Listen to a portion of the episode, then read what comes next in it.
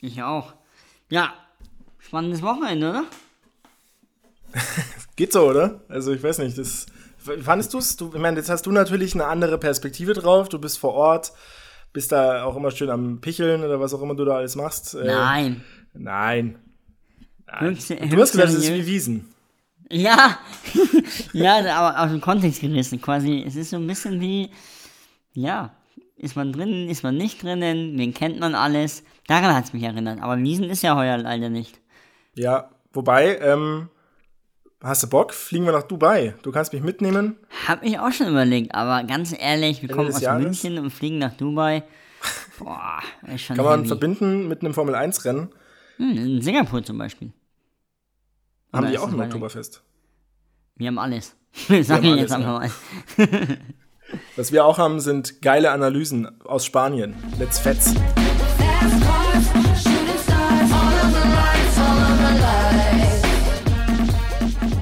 Und damit herzlich willkommen zurück zur 32. Ausgabe unseres Formel 1 Podcasts Lights Out, der F1 Boxen Talk. Mir am Bildschirm virtuell gegenüber sitzt der gute Moritz, braun gebrannt, aber vielleicht ist es auch das weiße Shirt. Moritz, ne. Du warst in Spanien, habe ich gehört. Genau, ich war in Spanien beim großen Preis von Barcelona. Und ich weiß gar nicht, Maxi, wenn ich ehrlich bin, ob es braun gebrannt ist oder braun verbrannt. Mir wurde nämlich am Wochenende immer wieder gesagt, kaum Sonnencreme. Ich habe es irgendwie immer vergessen.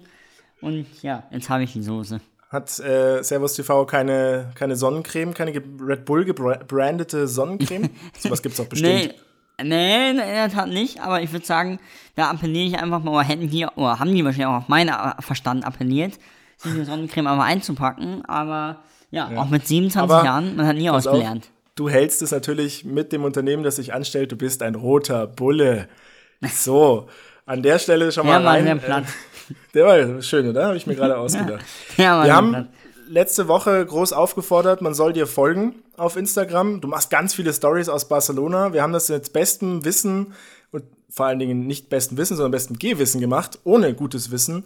Ähm, da ging wenig. Äh, einfach beruflich, nehme ich an. Ne? man, kann auch, man kann auch sagen, gar nicht. Ich habe ja, mein Handy fast wirklich gar fast gar nicht benutzt. Also ich habe es ja. benutzt natürlich, aber nicht aktiv Fotos gemacht. Es ging einfach mhm. leider beruflich nicht. Aber äh, ja, deswegen ist ja auch mal ganz schön, wenn man nicht nur durch die Kamera alles sieht, ja, sondern quasi auch mit seinen eigenen Augen. Das ist, ja, das ist auch, was jeder Konzertzuschauer sagt. Ach, damals 1980, weiß nicht, ja. die Beatles, die sind ja gar nicht mehr aufgetreten.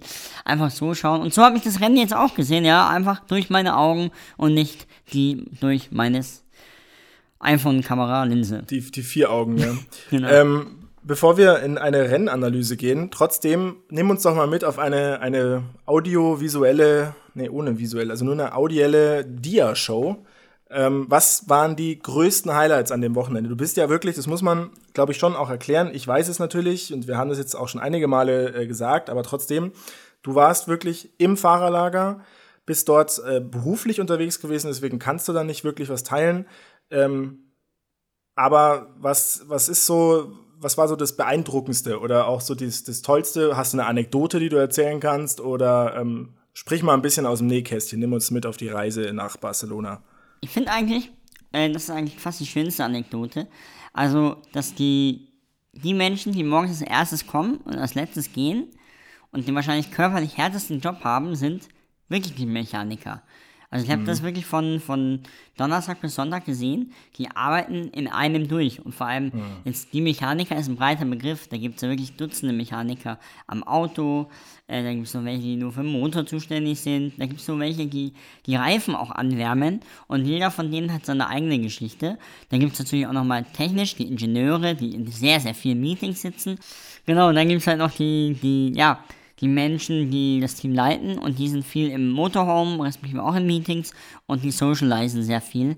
Und deswegen auch der Vergleich zu Wiesen, äh, so im Sinne von sehen und gesehen werden und wen kennt man, das hilft dir immer, wobei ich da aber auch sagen muss, ähm, Bubble-System aus dem Sport eh bekannt, es wird da sehr, sehr streng äh, beachtet und korrekt eingehalten, da ist nicht so, ich gehe mal auf den Kaffee jetzt hier rein oder da rein, nee, da gehörst du zu einer Bubble und der, in der hältst du dich auch. Okay, also du kannst jetzt nicht einfach als ähm, als Dude, der da in einem Fahrerlager ist, keine Ahnung, als Williams-Mitarbeiter oder sowas, einfach mal bei Alfa Romeo vorbeischauen oder so, Nein. auch wenn du da einen Buddy Nein. hast oder sowas. Nee. Also, ja, okay. das ging früher, ja. Ja. Ähm, wurde mir gesagt, äh, aber, aber jetzt nicht, weil halt auch, weil mal, mhm. mal angenommen, ein Alfa Romeo-Mitarbeiter steckt einen Williams-Mitarbeiter an. Mhm. Dann ist er ja, ja, zu Recht sehr groß, Sinn, aber man wird auch sehr, sehr oft äh, getestet. Und von den Fahrern muss ich sagen, waren einige sehr beeindruckend. Äh, ich fand zum Beispiel, da kommen wir auch gleich noch drauf, äh, Charles Leclerc habe ich gesehen, der hat mhm. mit seinem Bruder auch geredet äh, der in der Formel 3 fährt, oder auch George Russell, der eine unglaubliche Präsenz hat, wenn er durchs Fahrerlager schreitet. Mhm, ja, das hast du gerade schon gesagt. Der ist ja auch relativ groß. Lass uns reingehen ins Rennen. Ähm, wir haben einen Sieger mit Lewis Hamilton wieder mal vor Max Verstappen, das dritte Mal in dieser Saison. Nur in Imola war es andersrum. Äh, Valtteri Bottas wieder auf Platz 3. Also altbekanntes Trio auf dem Treppchen. Aber so klar war es ja dann doch wieder nicht. Ähm, wie konnte Mercedes dieses Rennen gewinnen? Beziehungsweise vielleicht ist die Frage ja interessanter andersrum. Wie konnte Red Bull eigentlich verlieren? Ich glaube, wenn man es ganz kurz macht, liegt es an einer Sache. Äh, Red Bull hatte einfach das langsamere Auto. Äh, mhm. Barcelona ist auch nicht sonderlich dafür bekannt, dass es ähm, viele Überholmanöver gibt. Es gab am Anfang eins Verstappen gegen Hamilton. Im Endeffekt, äh, da hat Verstappen Hamilton am, am Start überholt. Ähm, ja, Mercedes hatte dann die bessere Strategie, beziehungsweise auch noch einen Satz frischere Reifen und hat im Endeffekt so das Rennen gewonnen und äh, hatte einfach, egal, ich glaube auch wenn sie eine andere Strategie gefahren oder hätte Red Bull darauf äh, geantwortet, wären sie auch langsamer gewesen, weil, äh, äh, schneller gewesen, Mercedes, weil Red Bull einfach diesmal den Ticken langsamer war, was Mercedes schneller war. Also du würdest sagen, keine Chance für Max Verstappen, dieses Rennen zu gewinnen, außer Mercedes macht einen Strategiefehler oder einen ja, Fahrfehler oder sowas? Ja, ich weiß nicht, wenn Paris sich besser qualifiziert hätte und auch im Rennen und weiter vorne gewesen wäre, mhm. wie ich ja schon gesagt habe, ist es sehr schwer auf der Strecke äh, Boden gut zu machen. Da ist die mhm. Track Position teilweise auch wichtiger als alles andere.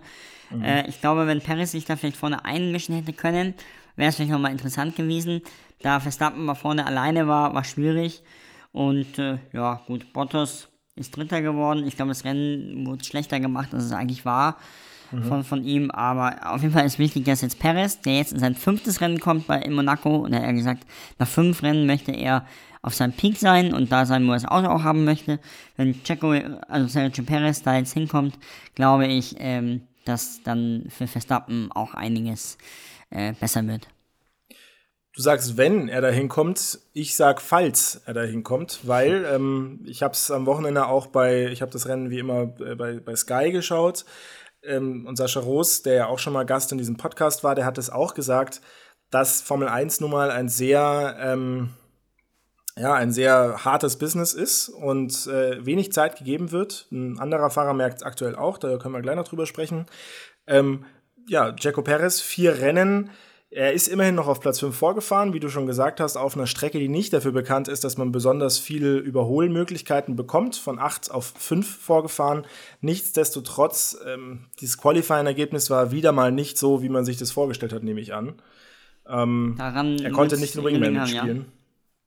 Ja. Ähm, glaubst du, dass er jetzt äh, in Monaco die, ich sag mal, die Kurve kriegt? Oder ist es auch in Monaco wieder so, oder würdest du eher rum sagen, äh, Sergio Perez fährt eigentlich schon ziemlich gut in seinem Red Bull. Er macht halt nur im Qualifying keine gute Figur meistens. Ähm, er muss halt einfach nur mal eine gute Qualifying-Runde abliefern. Glück genau, haben am Ende. Genau, genau das ist es. Ja. Also Glück haben, weiß nicht. Perez war nie bekannt dafür, dass er der schnellste Qualifier ist. Aber mhm. wenn er das in den Griff bekommt und dann quasi schon vor, weiter vorne startet, dann glaube ich auch, wird es im Rennen laufen, weil mit den mhm. Reifen kann er auf jeden Fall gut umgehen. Ich glaube, es ist ein, eine Frage der Zeit und lass uns da in ein, zwei Grand Prix nochmal drüber reden. Was wiederum sehr überraschend ist, für mich, an dem Wochenende war die wieder, wieder, wieder Auferstehung der Ferraris. Ja, absolut. Da triffst du einen sehr guten Punkt. Äh, Charles Leclerc, habe ich gelernt, ähm, auf Platz 4, ein bockstarker vierter Platz, ist äh, auf Platz 4 im Qualifying auch gewesen, ist dann auch auf Platz 4 ins äh, Ziel eingefahren. Ähm, sein Teamkollege Carlos Sainz auf Platz 7, ähm, auch nicht schlecht. Äh, wie ich auch schon letztes Mal gesagt habe, er ist, finde ich, der schwächere Fahrer bei Ferrari relativ offensichtlich und er fährt noch nicht ganz rund. Aber, und das ist genau das, was du sagst, es ist ja an sich schon überraschend, wie stark Ferrari diese Saison bisher in den ersten vier Rennen ist. Ich habe schon mitbekommen, dass es auch unter anderem daran liegt, ich glaube, du hast es letzte Folge auch gesagt, dass Ferrari halt auch keine Zeit hat, sich auszuruhen auf mhm. einem Auto, wie es andere Teams teilweise machen, sondern ganz klar sagt, wir müssen diese Saison liefern, weil wir haben letzte Saison so schlecht dagestanden, dass Ferrari sich das einfach nicht leisten kann. Ja, so ist es auch. Und ich glaube, dass viele andere Autos nicht unbedingt besser bislang geworden sind im Laufe der Saison.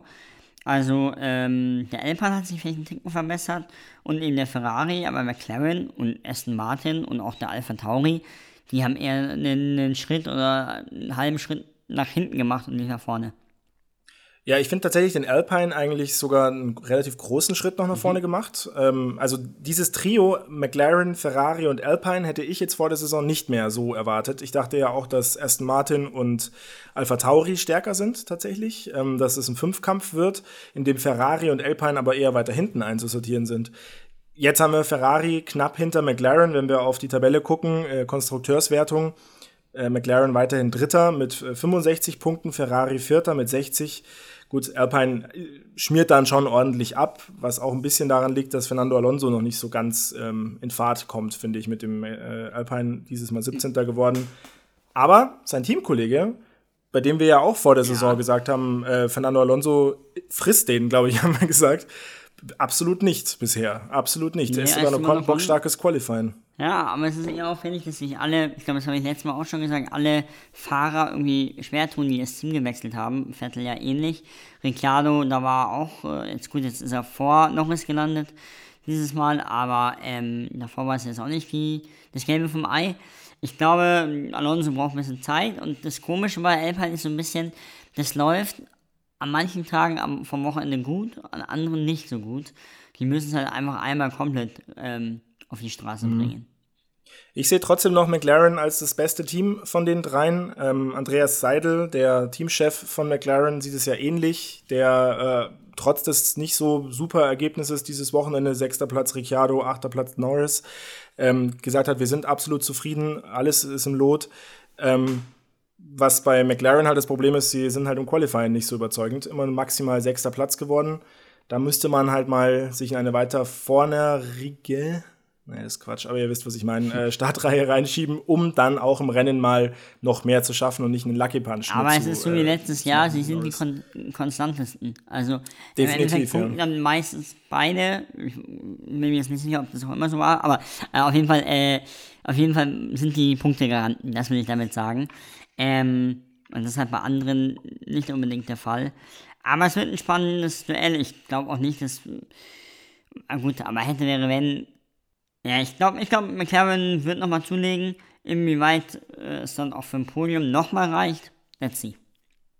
Ähm, bei wem es irgendwie kann man sich das gar nicht vorstellen, auf keinen Fall für ein Podium reichen würde Sebastian Vettel. Wir sollten über Vettel sprechen. Ich schiebe das ja immer so ein bisschen weg, weil ich auch finde, dass der immer sehr stark im Rampenlicht steht bei Aston Martin und ja, es läuft nicht besonders.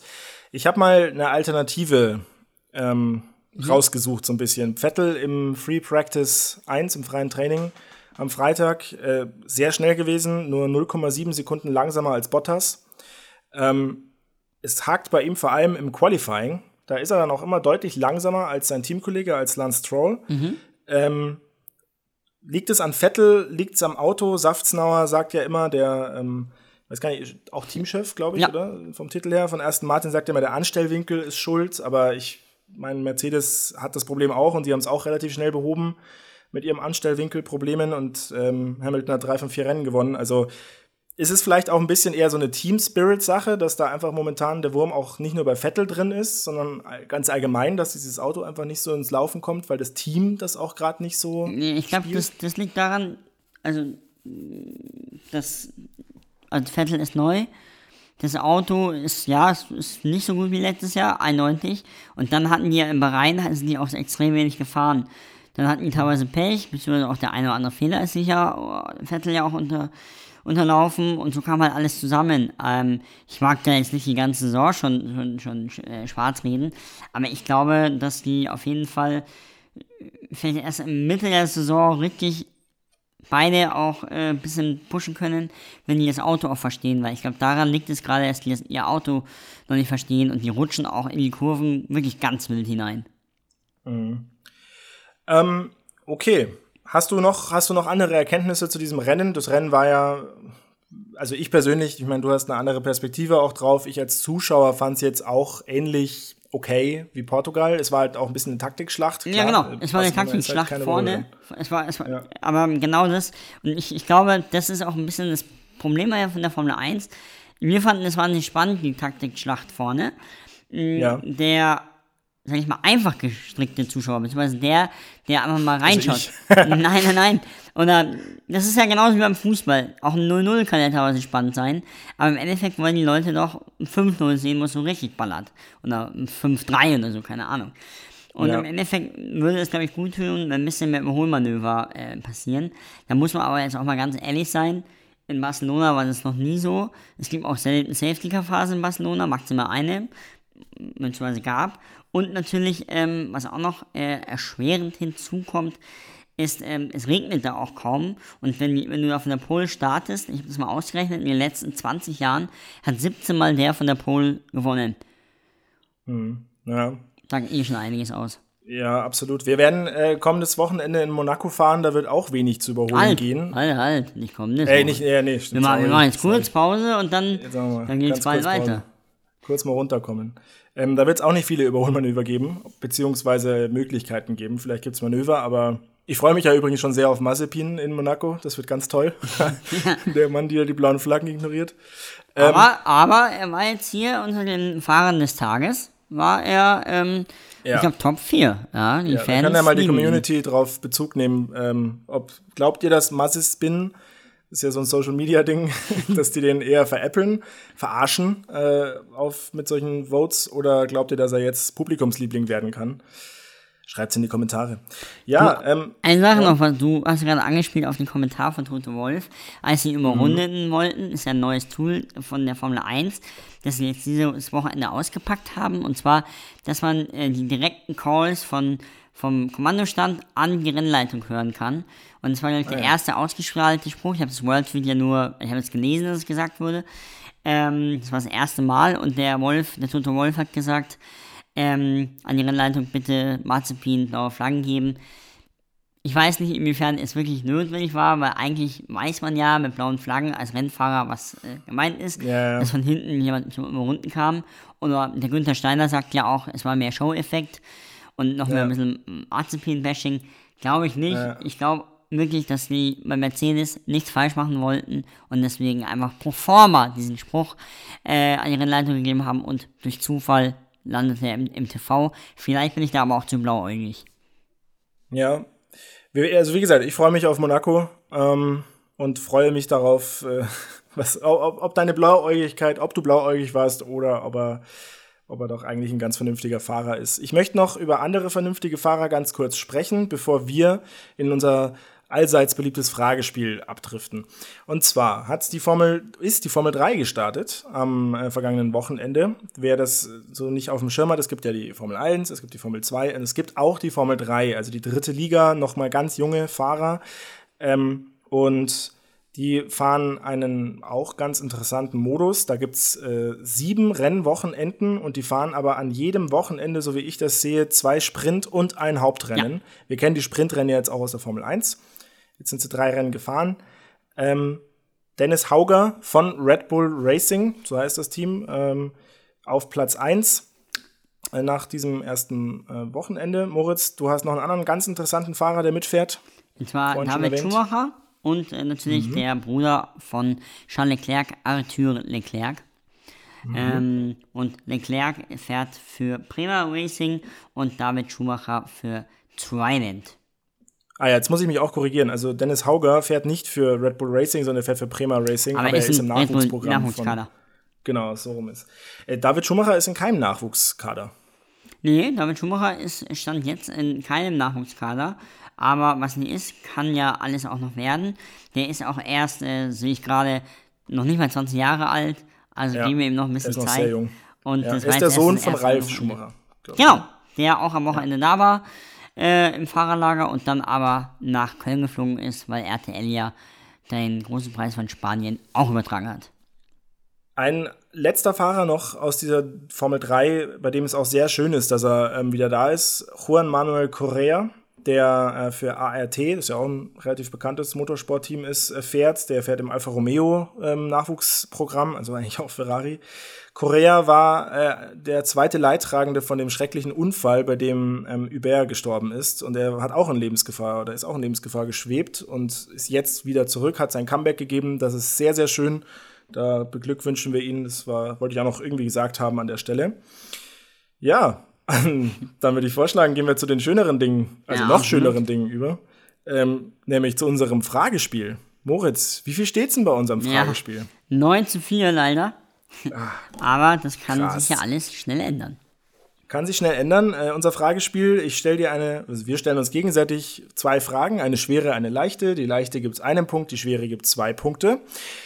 Du darfst wie immer anfangen. Also ich stelle dir deine erste Frage. Warte, lass mich raten. Mhm. Es ist die schwere Frage ja, zuerst. Richtig. Wie Geil. Immer. Sehr schön. Wunderbar. Also die schwere Frage. Ähm, wir sprechen, wenn es um schwere, um Schwergewichte geht, über Mercedes. Mercedes hat nach vier Rennen diese Saison 141 Punkte mhm. und hat damit einen neuen Rekord eingestellt. Oder neu ist er nicht. Also sie hat im eigenen Rekord eingestellt mit dem besten Saisonstart. Mhm, das weiß ich. Das weißt du. Und weißt du dann auch, wann sie den bisherigen perfekten Saisonstart hatten?